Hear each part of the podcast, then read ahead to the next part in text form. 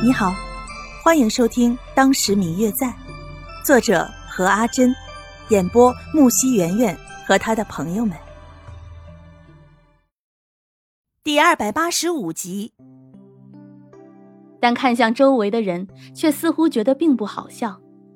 良久，宋清灵才对着微笑的白若秋说道：“这么久了，清酒讲笑话的本事倒是见长了。”一行人收拾了老半天，恰在时间点上出了门。一行人都是青年才俊、小有名气的人物，一出场，气场倒是很足。马车行了半个时辰左右，终于到了目的地——陆府。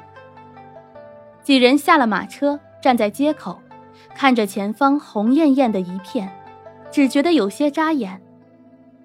来陆家参加婚宴的人不少，只因这成亲的新娘子乃是当今的惠贵妃的亲妹妹叶福，这新郎乃是梧州财大气粗的清轩商会的会长，外加陆家第五代家主陆轩。这样的身份地位，来的人自然是不少，来头也自然不小。参加婚宴的人都已经排到了街口。没错。今天在这里举行婚宴的，正是前不久才掌管了陆家新一任家主的陆轩。远远的，白若秋就看见了谢意与其妻子两人，以及李明玉一同站在大门，替新郎官陆轩接待来客。看着这样的场景，白若秋突然觉得有些刺眼。谢意一直都不喜欢自己，对自己这个儿媳。一直都没有承认过，如今陆轩娶了叶福，脸上却是说不出的高兴。旁边的师母与李明玉也是一脸的高兴，只是未曾见到陆轩，倒是不知道他的表情又是如何。思及如此，白若秋却是自嘲般的笑了起来。如今纵然是他有万般的高兴，又与自己何干呢？自己于他而言，不过也只是一件随时可丢的衣裳罢了。等到几个人走到陆府的大门时，谢意看见是白若秋，愣了一下，脸上闪过一丝不悦的神情，随即便又继续招呼众人。尽管如此，白若秋却还是捕捉到了，心里苦笑了一下。此情此景。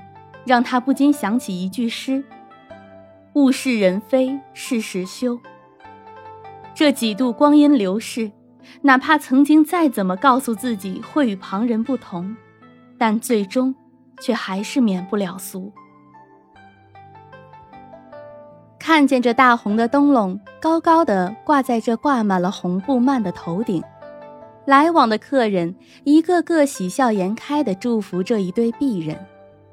还有陆家的长辈们，与谢意夫妻一起站在门口迎接客人的样子，比起当初陆轩与自己那个无名村中隐居时，陆轩为自己所办的婚礼，没有这样的张灯结彩与人同乐，也没有亲戚朋友的在场见证，更没有双方亲人的祝福与恭贺，有的，只有那无名村中热情好客的乡亲们。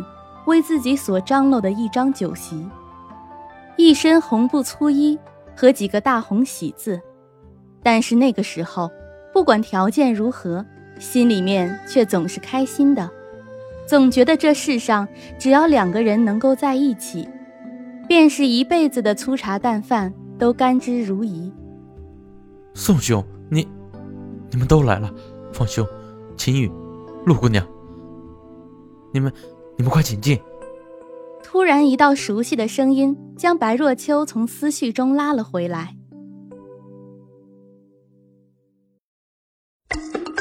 嗯嗯，我最亲爱的小耳朵，本集已播讲完毕，感谢您的收听。如果你喜欢这本书，欢迎您多多的点赞、评论、订阅和转发哟。当然，也可以在评论区留言，我会在评论区与大家交流互动的。